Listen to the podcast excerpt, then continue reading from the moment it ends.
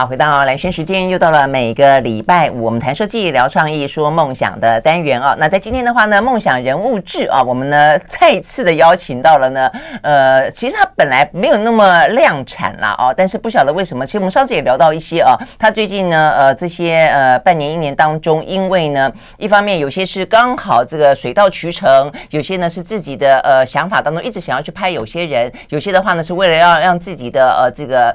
嗯，工作室呢有收入。总而言之呢，他最近的作品还蛮多的啊，所以呢，上一次呢才聊到呢台湾男子 Yes 石涛。那今天的话呢，又邀请到呢是我的大学同学，他是导演啊，这个林俊杰到我们现场来聊的呢是另外一个呢在他手下诞生的，然后也已经正式的上映了啊。他是你把他叫什么？台派诗人是不是？对，比较比较对台派乡土诗人吴胜。对，事实上对了，这个阿杰喜欢用台派来形容，但事实上 对我们来说，呃，他其实吴胜的意义可能我觉得更广阔一点。嗯、对，对他很乡土，他很爱树，他很爱台湾这块土地。嗯他在早年的时候呢，还走左派路线，对啊、呃，所以呢，其实他的想法未必在政治上面那么的选边站。我觉得他有他更多根基于人民跟土地的一些情怀，嗯、对不对？是，是对、嗯、他，他很强调他的左派，对，是，对，对，事实上是，你也知道嘛，因为他像我结婚还是应该是左派优先于那个台派啦。嗯，对对对，那事实上左派在那个年代的年轻人。嗯其实好像你不读点马克思，嗯，呃，对，不关心这种土地呀、啊嗯，这个人民啦，哦，这个等等，好像就不 不太不是知识分子，没有当过年轻，对对，没有当过知识分子，没有没有年轻过一样。对对对、嗯。不过在在吴胜那个时代是呃相对比较难哦。很辛苦啊！武圣他找我们二十几岁嘛，嗯，好、哦，那在他那个年代，像蓝轩，你跟我的世代就是刚好啊、呃，新马克思主义、西方马克思主义的思潮，哎、就是在台湾介于解严前后，然后突然之间那那个思潮很蓬勃，对，然后我们大学时候都在念马克思主义，是啊是，对对对，嗯、但是在吴胜他们那个时代是。不太能念的，一念的话就会被抓去关。没错，那个时候他们还有白色恐怖这个问题在。对对对对对对对对对，所以你只要呢稍微的酌情，李登辉也是啊。对，嗯，所以那个时候呢，你又要像是一个禁忌，但是你又要代表的你对于这种 公平正义的渴求，但是又担心被台湾那个时候的白色恐怖的氛围给影响，所以其实那个时候是还蛮纠结的。对，对，很困难。嗯嗯，是啊。OK，好，重点是我们今天聊到呢，他们在岛屿呃写作呃这个系列到现在为止已经已经已经一路走到系列三了。那在这一次当中呢，吴胜哦，事实上是阿杰来进行拍摄。那呃，吴胜这。这部我看了啊，我真的觉得非常的感动。我觉得现在很多人熟悉他是因为吴依宁的关系，我觉得吴依宁的爸爸吴胜，或者他是一个呃目前民进党政府的国策顾问吴胜，但我说。啊，资政了是不是？对，大大大部分的人都以为是国策顾问，实际上是资政。哦，是资政。OK 哈。但是我还是觉得有点太小看他，太局限他了。我觉得如果你真的去看过吴胜的诗，然后看他里面的一些情怀，我觉得不会用这个角度去看待他，嗯、也不会从这个角度去看待今天阿杰拍的这个叫做《他还年轻》。嗯。然后呢，在这个呃纪录片里面，吴胜真的还年轻，至少他的观念、他的想法、他的理念呢，都还活跳跳。是。对不对？活跳跳用。好，对，就他对这块土地的情感不会随着他的年纪老去，是没有，他依旧年轻啊。好，所以跟我们聊聊，呃，你会拍吴胜的机缘是什么？你跟他本来就跟他很熟吗？是，呃，南轩刚刚讲到说他还活跳跳，嗯嗯，对，这这个确实用的很好，也是我跟他接触的一个非常深刻的印象。我大概在两千年的时候认识他，对，我还记得，那我可以讲一下我跟他认怎怎么认识了哈。就是千禧年嘛，哈，那大家就是跨年啊，哦，午夜十二点，然后哇，千禧年那个不得了的的的时间点，然后就狂欢啊，那倒数完之后就突然之间不知道要干嘛，然后 突然间有点怅然，是不是？对，有点怅然。对，我还记得那时候是在师大夜市的地下社会一一家 pub。哦，啊，地下社会是很多的，那时候都叫地下乐团，嗯哼，会去的地方。那英林、吴英林跟我常混那里，所以我们因此认识。嗯，那都是喜欢创作的人嘛，写作的人。嗯哼，那那一天呢，就是千禧年倒数完，吴英林就跟我说，嗯，那等一下要去哪里？那我们都不知道。然后他就说，要不然到我家好了。我说你家？他说彰化溪州啊。我说哦，哎，好哦。你们人在台北师大，对，人在台北，然后搬午夜过后 倒数千禧年倒数完之后，那我们就开车就就直接开到彰化溪州乡顺寮村，对，OK，对，然后我从来没有去过那里，嗯，那当然到时候已经是午夜了嘛，哈，我你就他们家找一间房间给我睡觉，嗯哼，然后早上醒来，我第一眼看到的是那个。他妈妈庄芳华老师，uh huh, uh huh. 穿着一个居家的洋装长裙，然后呢，农夫蹲的，好蹲在地上，嗯嗯、他把报纸放在地上，好三大页，然后这样子在看着报纸，蹲在地上看呐、啊，对对对对对，然后我就豪迈，对，我就从房间的门打开，然后我们就相看一眼，那庄老师就非常自在。嗯，嘿，就就跟我打声招呼，继续看报纸。嗯、然后那一刻我就觉得哇，好舒服哦。嗯，就是说我们到朋友家，然后早上起来见到长辈，我们其实是会紧张的。嗯哼，而且是半夜的不速之客。嗯、对，但他们就是那个态度，就是一切是自然的。嗯，对。嗯、然后接着就见到吴生老师。嗯，那那个印象就是说，他们吴生老师跟庄老师。他们都是不会让你有一种高高在上的长辈的感觉，嗯嗯、是没错。不管是辈分也好，或者是因为他已经是大诗人了、大作家，嗯，嗯。你也不会觉得那种压力，嗯，他就跟你好像是一个平辈一样，嗯，哦，然后跟你聊聊聊你的事情，聊聊你哪里来的，嗯、做什么工作，嗯、哦，你也创作，嗯、哦，他就他就会倾听你，你的创作是写些什么，你会觉得说他很愿意听。嗯，他是用一种很平等的，哦，不会说我高你一等，哦，我是前辈，完全没有，没错。那那一次我就觉得，哇，怎么会有这样的前辈？嗯，嘿，我就觉得太太太爱他们了，对，对，从那个时候，对，那我觉得一直以来到现在，他都是这样，没错。哎，那个时候他那个园子已经在了吗？那个时候还没，还没，对不对？对对对对对，他现在有个非常知名的园子。其实，如果说有看过呃这个吴胜老师跟这个庄芳华老师的故事的话，你会知道他那个园子为了纪些纪念吴胜的妈妈嘛，对，对不对？嗯。呃，然后他那个园子基本上也就为大家敞开，是你只要呃愿意去，然后呢，他在纪录片里面也看得到，嗯、对，他就是会欢迎大家，然后呢带大家去看看这个树，看看这个风，呃，看看这个景致，看看这块土地。呃，阿杰讲到有关于吴胜老师他们的这么的真诚，嗯、我觉得在他的纪录片里面，我觉得对你纪录片里面是加分。当然，阿杰拍的非常棒，我会跟他讲，我一看我就看说，嗯、哦，这个阿杰拍的真棒，而且呢，阿杰所有的文学魂哦，在这个里头都 都被勾出来了，而且都很很读到了吴胜老师的特点，所以他也用了很多。呃，别的导演未必可以感受得到的一些空景啊，嗯、去去传达、诠释出吴胜老师他的诗。嗯、但是重点在于说呢，吴胜老师他太真了，嗯、他进你的这个纪录片本身，如果他是个男主角的话，这个加分太多太多了。他非常的呃真挚感人，真的。那中间有好几个桥段，我们待会再跟阿杰慢慢慢慢聊下去啊。嗯、第一个包括吴英宁，他在这个北农受到了挫折，回到了家里面，刚好就是整个的他的。纪录片这个过程，所以吴胜怎么样子的疼惜他，呃，这个去去陪伴他，还包括呢，吴胜跟庄芳华老师，呃，他们之间，呃。对这个台湾的这块土地的关怀，他到处去走访了所有的他的，几乎是他诗作的很多的想象的来源。对对，所以呃，有点像观光旅游，在这个这个纪录片里面 去看了，对对，导览哈，看了好多地方，导览这块土地，对对，导览这块土地，还有一个呢，到美国到加拿大去，然后还有一个非常深的缘分呢，是跟雅贤，在那个时候呢，呃，这个雅贤对他来说有点像是一个伯乐一样。对，那还有一段我觉得非常非常真，就。到现在为止，吴胜还是会说他会有彷徨，他会有失落，他会有很多的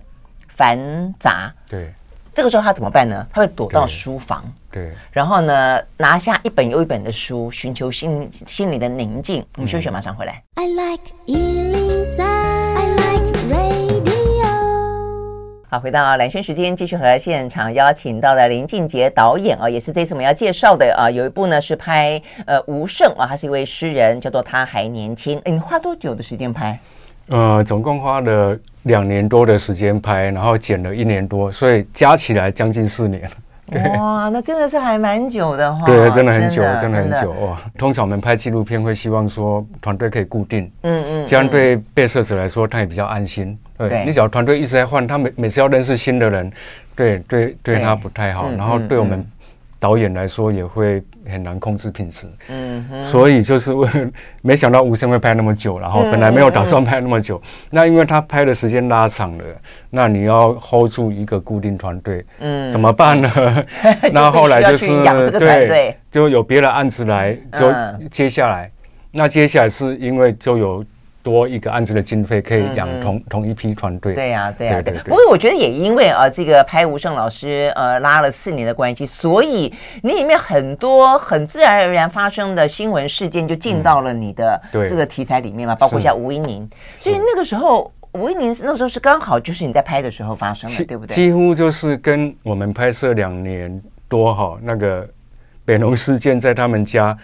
呃，开始跟一告告一个段落，刚好共、嗯、共起伏，你知道吗？嗯嗯，嗯对，就是，呃，拍摄没多久，我们是二零一七年秋天拍嘛，嗯，好、哦、啊，那时候是吴音宁刚当北农总经理没多久，没几个月就发生北农事件，对对对，然后、哦、然后呢 就被就是中间。嗯吴胜就是从这件事情，就是用一种调侃的，到后来真的很受伤，嗯，到挣扎要不要把这个事件的过程写下来，嗯。哼，到本来只想写一篇，变成写成一本，一直到把它全部写完，刚好是我们拍摄告一段落。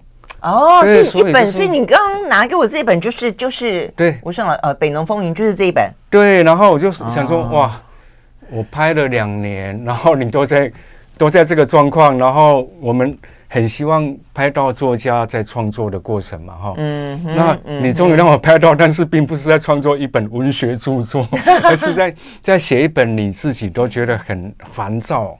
很不想写的东西，我觉得这个经验实在是太特别了，太特别。而且你可以从里面看得到，他等等于是他以一个作家的身份去看待这样子的一个社会事件，而这个社会事件，他当然可以把可以可以可以把这个吴英宁的角色抽离的话，一样是一个他对于这个土地啦等等社会运动的关心。但是另外很特别就是说，他是无法被抽离的，是因为他就是爸爸。对，所以从里面到从头到尾就看得到一个爸爸对于女儿的爱。所以不管大家对于吴英宁的北农事件有什么样的看法跟评论？嗯、但是就这个纪录片里面里面所呈现出来的一个爸爸对于女儿的嗯干啦那种感觉，对这个纪录片《北农事件》要不要放进来？其实应该会有挣扎，我是有挣扎的。嗯、那当然，吴老师也会也会有一些他的犹豫嘛，哈，嗯，他就是说，哎呀，一个文学家的纪录片哦，嗯嗯，那应该是很文学的样子，很有气质，哈，很优雅。但是你就放北龙事件进来就，就他他常说，哎呀，无好看啦，哦，不好看，油头革面哦，哎，哎，不是不是作家的气质哈，不是诗人的气质，不好看。但是有时候我就觉得，偏偏就是像像我刚刚讲的，拍摄了他的这两年，刚好跟这个事件共始终，嗯嗯，那这是老天的意思啊。后来就直面他。好，那直面它之后，我们就会发现有另外一层更深刻的意义就产生了。嗯，嗯对，就是你何其有幸可以拍一个一个资深前辈作家的期间，嗯，有一个对他的生命最大冲击的事情正在发生。嗯，嗯那他面对这个冲击，他如何去迎战他、消化他中间的愤怒、纠葛，然后沉淀思考。到最后，他如何从从中脱身升华？对，嗯，我觉得这个是一个很难得、很难得的看一个作家的机会。嗯嗯嗯，是真的这样的。而且里面的话，你可以看得出来，他的又很烦，又很关心啊。常常说啊，算算算，不要不要去那个好了。然后他到现在还用手写的耶。对，哇，一笔一笔这样刻，而且他每一笔哈，就像。刀子在刻一样，对对对，他的字，他的性格，没错，跟他性格很像，很像，没错。如果他是一个雕刻家的话呢，他的雕刻下来的作品应该相当的 浑雄有力，但是非常的质朴，对，啊，对不对？他的笔就是他的雕刻刀，真的是 OK。我们休息了再回来。所以，我们刚刚讲到说呢，他后来躲进他的书房里面，也就是吴音宁这个事情让他觉得很烦的时候，他就反映出他自己很真实的一面，就是即便到了他现在。七七八十岁了，对不对？他现在好像七十八岁吧。嗯嗯，心里头一一样的很多事情会翻搅啊，所以呢，当这个时候的话，每一个人寻求的呃自我慰藉跟出口是什么？那他有他自己的方式。我们休息了，马上回来。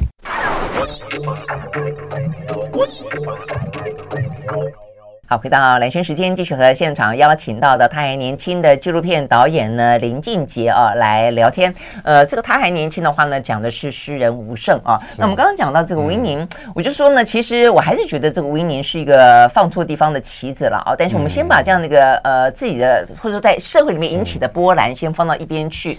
他就是说，呃，对于一个父亲来说，看待女儿深陷漩涡，这是一个很真实的一个心情。再来一个，就一个社会运动者，其实我觉得某个。程度来说，刚才阿杰讲到说，嗯、这可能是一个老天的旨意啊。嗯、因为我在想台湾的社会运动，因为其实吴胜就他那个诗人并不是那么的纯粹的文学性的，他是带有一点点社会运动的性质在里头的。那台湾的社会运动，是说全天底下的社会运动。思潮这件事情从来脱离不了政治，坦白讲，对，但某个程度，你甚至可以说他被政治操弄，都可以这样说。就是他总是相较于政治的权力在手，其实社会运动者通常都是比较弱势的啊，所以他经常会必须要去呃对抗也好，或者必须要去跟当下的政治进行角力。对，所以我觉得吴英宁这个事情对他来说，也就是写，也就是反映了他自己这一辈子去去，对不对？好，这一辈子也就这个样子啊。其其实我觉得是。呃，不管观众朋友是在北农事件上是支持吴英宁或者反对吴英宁哦，嗯、不管你是哪一方，都非常值得来看。他还年轻，就像南轩你刚讲的，这个片子呢，虽然说牵他牵涉到北农事件，但是吴胜老师作为一个作家，嗯，他在这个事件上，他呈现了第一是个父亲，对，好、哦。然后第二就是说，他这个父亲不只是对女儿的不舍，想要想要去透过书写来厘清事情到底是怎么回事。之外，我说他这个父亲还有一个广义的，嗯，哦，这个广义就是说，他始终对台湾这块土地的关怀，对社会的关怀，他的所有的诗作作品都是因为他对土地的爱而长出来的诗句，嗯，对，那从这边扩而广之。由于他对土地这么的爱，爱到这么深，所以土地受伤，土地被一些一些真真实人物或者是一些财团，他们基于利益要去把它破坏的时候，嗯，他自然而然他就会站出来捍卫，嗯，哦，那他就变成一个社会运动啊，哦，或者一个一个一个环保运动，对对，所以我觉得并不是说，哎，吴生有两两个身份，一个是社会运动者，一个是作家，不是，他始终就是一个。因为他爱土地的，然后从中长出他的诗散文，然后进一步捍卫土地。嗯、对啊，对啊，对。如果说他是一个捍卫者的话呢，他的武器可能就是他手上的笔。对，对不对啊？对我们那几年前访问过他嘛，他那时候写了一本叫做《种树的人》，我也因此就回过头去看他的诗集，后来才知道说他的诗原来都放在 呃什么国中、高中课本啊，对对，我们都没有来得及念到。所以他常开玩笑说他是课本作家，而且是还在世的课本作家。真的哈、哦，对啊，所以他所以你我不和你谈论，这个也是有在课本里面的吗？是是是，听说是有。吴胜老师说哈、哦，他的诗附和选选进课本哦，是在我们。的后面一年。所以我们刚好就不知道，嗯，难多难鬼。但是如果这样好，我们必须说选的真好，因为我觉得他这一个诗哦，你会完完全全呃去理解吴胜这位诗人他是一个什么性质的诗了。我刚刚阿杰诠释的很好，就是说对他来说，他其实关心，因此而长出了一个社会运动，也因此长出他的诗。他这个叫做我不和你谈论，哇，就是我不和你谈论诗意，不和你谈论那些纠杂不清的隐喻，请你离开书房，我带你去广袤的田野走走。去看看片处的幼苗，去看如何沉默的奋力生长。我不和你谈论人生，我不和你谈论社会，等等等。哦，对，他要你是走出书房，走到土地，走到人群，真正的去感受它。我觉得他这个就已经很明显的反映出他的这种运动者的本质，而且他对于这个土地的关怀。所以我就要讲到阿杰他另外一个桥段去安排这个纪录片，我觉得很棒，就是所以他们真的走进了土地。走进了大自然，嗯。嗯、然后呢，跟着方呃庄芳华老师，真的就像导览呢。是，就是。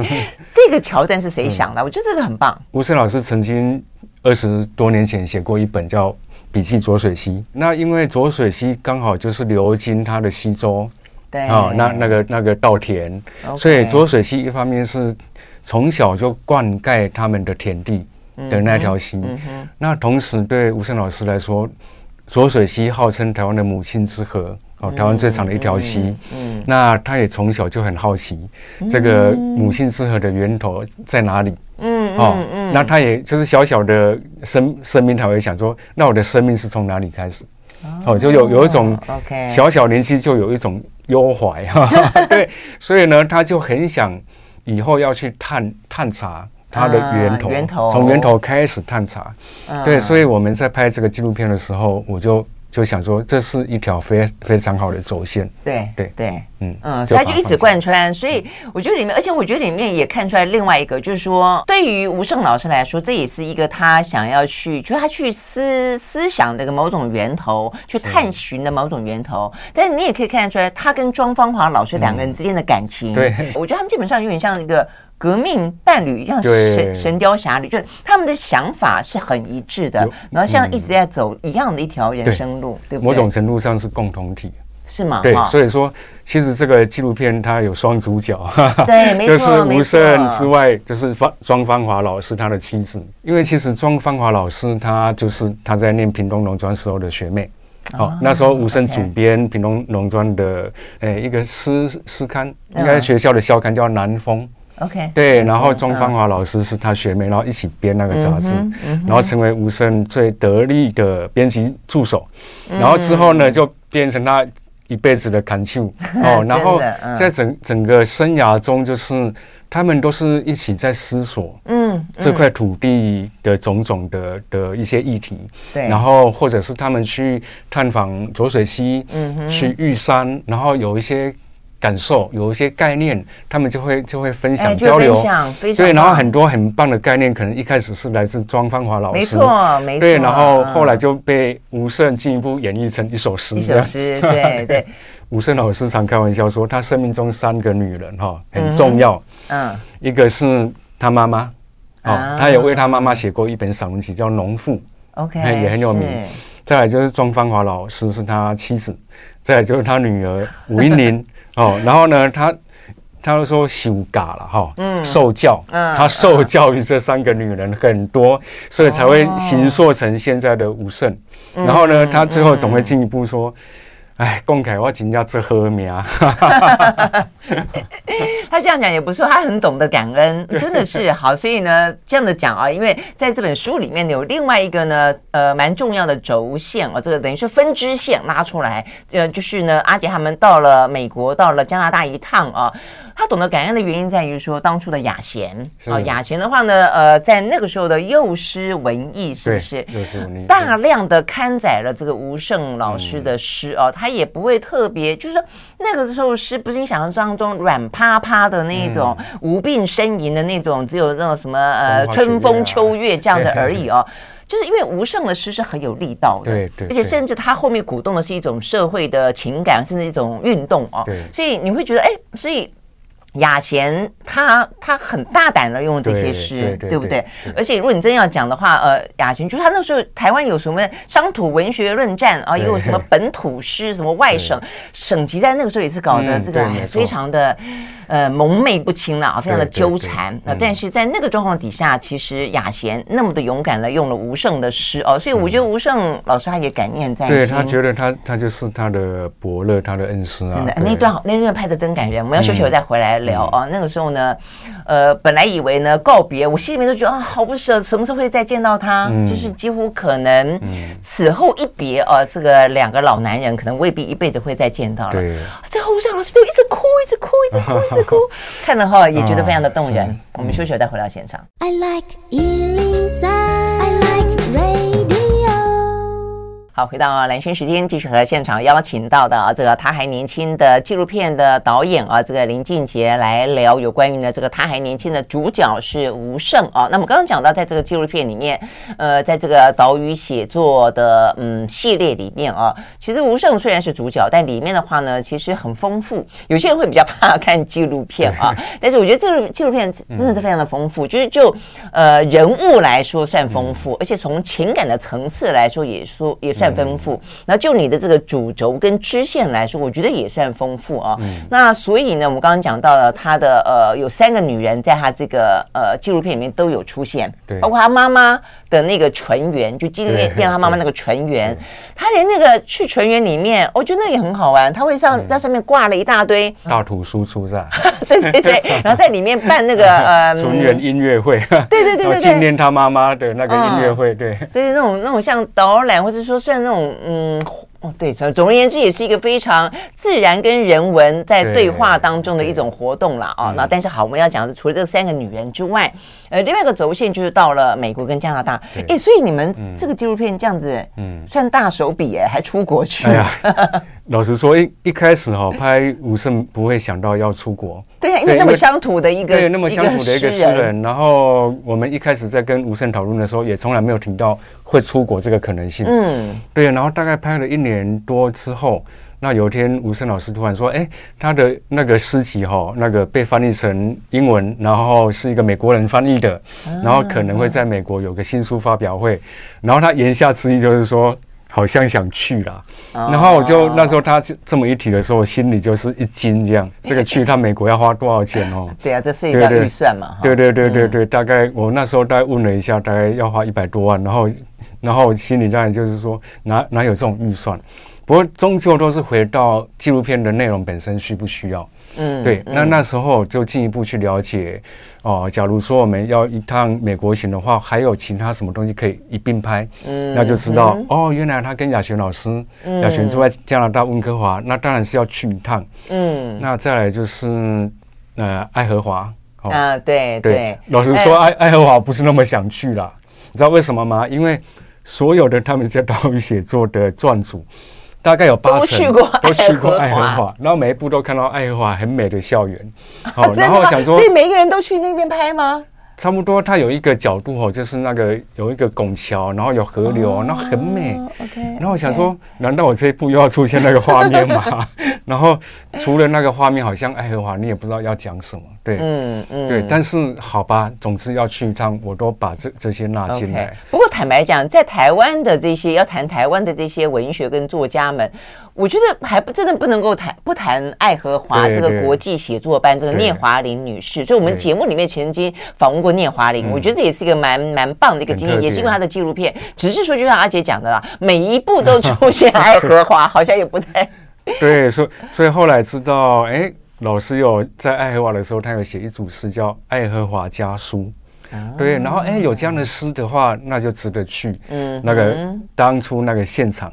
然后我我想，诗人来到四十年前写那些诗的那个那个小房间、那个桌子、那个位置，应该蛮有意思的。对，哎，而且 OK，你刚才这样讲又提醒我了。所以那一段吴胜老师去，他好想老婆哦。对，对不对？对对对，他去到了美国，他也是一个很醇厚的乡土诗人。嗯，对。然后那个聂华林老师就回忆说，那时候武生每天都说想回家，从来没有一个一个作家去到。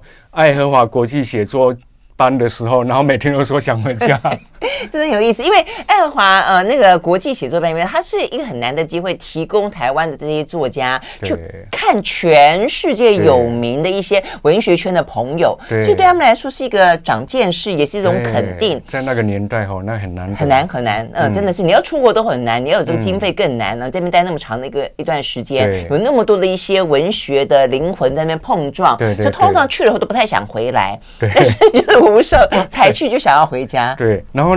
那个时候，另外一个会想要好决定，我们就出发去拍的另外一个原因就是，啊、呃，因为吴胜他是个大家认为他是个乡土诗人，嗯，那我觉得，哎，我自己也有点意外，原来他有这个国际性，嗯，对，所以我想说，假如我们的纪录片可以拉到美国、加拿大，其实会让这个大家的刻板印象会被打破，也是，就是说吴胜他不是你想象的，啊、呃，只有那么狭隘的。就是一一辈子就是在在他的呃彰化溪州圳寮村哦，他其实他的内心的世界是无限宽广的。嗯，而且我觉得这种对于大自然、对于土地的这种讴歌，我觉得应该是共通的吧？嗯，对不对？全世界共通的。所以你说为什么这个老外会想要翻译他的诗？对。嗯，对，这种语言基本上文学语言是共通的。好，但是我们还是要讲到，所以雅贤那一段，我真的觉得很感人。就是第一个，呃，因为没有特别讲，我也不知道说他的他被挖掘出来是因为雅璇。对。然后呢，呃，雅璇对他的肯定跟那种很一针见血的帮他，等于说，我觉得每一个诗人、每一个作家在。一个文学的土地或者一个园地里面，总是有自己的定位。嗯、对，我觉得他那一眼一看就是，哎，他就是这样子的一个存在。哎，我觉得这个雅琴很厉害。对，我觉得非常非常难得。就像南轩你刚刚讲的哦，嗯、就是在那个年代哈，一九七零年代哦，那时候的台湾就是现代主义当道。嗯，哦，然后乡土作家其实是啊，在在嘎嘎角，啊、靠边站不被不被看到的。嗯然后那时候的主流就是现代主义的这个系谱之下的存在主义。嗯嗯。那存在主义在讲什么？就是在讲一个一个个别的生命哦，然后他他终究要到哪里去？因何而来？往往往哪里去走？对，然后它是虚无的生生命终究是虚无的，然后就是无根的。嗯。就大家都在写这一类的东西。那你一个在写土地的一个一个很土。哦，大家会觉得很土，很很不现代，嗯，哦，很不潮流。但吴胜他写的《无相印象》在那个时候，嗯，竟然在那个大环境、大氛围之下被雅璇看到了，嗯，并且他一次就十几首刊登出来一次，啊、哇，嗯、这个，我觉得我们试着回到那个时代的背景，你会觉得雅璇了不起，真的，哦，他有这样的慧眼，嗯、并且有这样的一个气魄，嗯。然后吴胜很幸运，那当然吴胜在那个年代，嗯、他逆主流去写这样的乡土的诗，嗯、他也非常的了不起。所以两个很了不起的的的的人在那个年代，他们就这样相遇了。嗯嗯嗯，然后就开启了吴胜老师更坚定的写呃扎根在土地的诗。这样的一条路线，对，嗯嗯嗯，对，我觉得那种感觉是真的。就大家试着去回想几十年前哦，那尤其是那种呃，台湾也开始就打开世界之窗，打开世界之眼哦，所以呢，时髦的都一定要讲西方文学嘛。对对。就不是说有什么西方文文文学图什么库，我们看的几乎都是那些翻译，对，新潮文 库，你看的几乎都是那种翻译的小说、翻译的文学，怎么会觉得说？台湾自己的土地里面长得出漂亮的花，对，对不对？我觉得会有一点点那样子，这个你你不由自主的某种歧视，或者说对自己没有那么大的信心，对对对，嗯，对。但是，但是我觉得吴胜就是雅贤跟吴胜的的组合，就是让你看到了台湾的这些可能性，就是非常有价值。对，现在回想起来非常珍贵。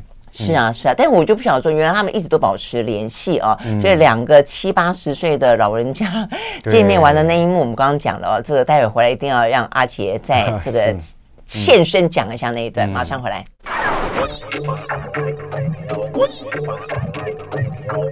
好，回到兰萱时间，继续和现场邀请到的这个导演林继杰来聊啊，他这个拍完的，现在已经正在上映的啊，这个他还年轻这个纪录片，讲的主角呢是吴胜，但我觉得讲到了很多，我们刚刚很多角度去切入了啊，呃，又有父女的关系，又有呢夫妻的人生伴侣的关系，又有呢这个台湾文学一路走来啊，这个吴胜他存在，其实背后有很多的一些因缘际会，他自己很棒，但是呢，也要有那样子环境当中有人呃。把他给推出来，烘托他哦。那嗯，我们刚刚讲这个雅贤，所以雅贤真的是很不简单。其实在，在呃，他们在岛屿写作也有雅贤，嗯、呃，他的纪录片也有拍他嘛哈。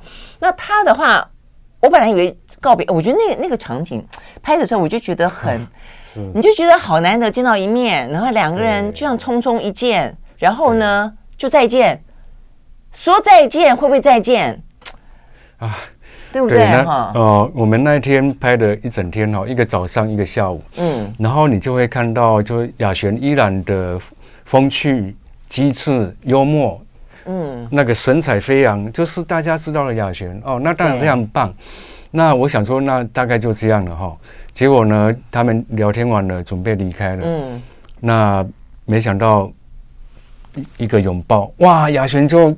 溃堤了，嗯，那个刹那之间，他从一个机智、风趣、智慧的老人，突然之间，哇，你会很不舍，嗯，对，然后我赶快跟 看摄影师，摄影师已经把摄影机跟脚架收好，然后到别的地方抽烟去了，啊，怎么可以？我就立刻拿出我的手机，赶快拍。对，哦、所以那一段是我用我手机拍到的。哇塞！那现在手机功能真强大，幸好有手机，幸好幸好真的幸好。然后。我觉得就是说，我们一整天的拍摄哈，即便前面他们的聊天有有多多棒，但是最珍贵、最珍贵就是他们要一别啊，而且你会替他们觉得很难过哎，嗯，对。然后雅璇老师就就陪陪吴胜上吴胜上车，雅璇老师就只能讲说常来玩玩哦，其他话都讲不出来了。但是我觉得讲那个话的同时，你心里面应该也会觉得说。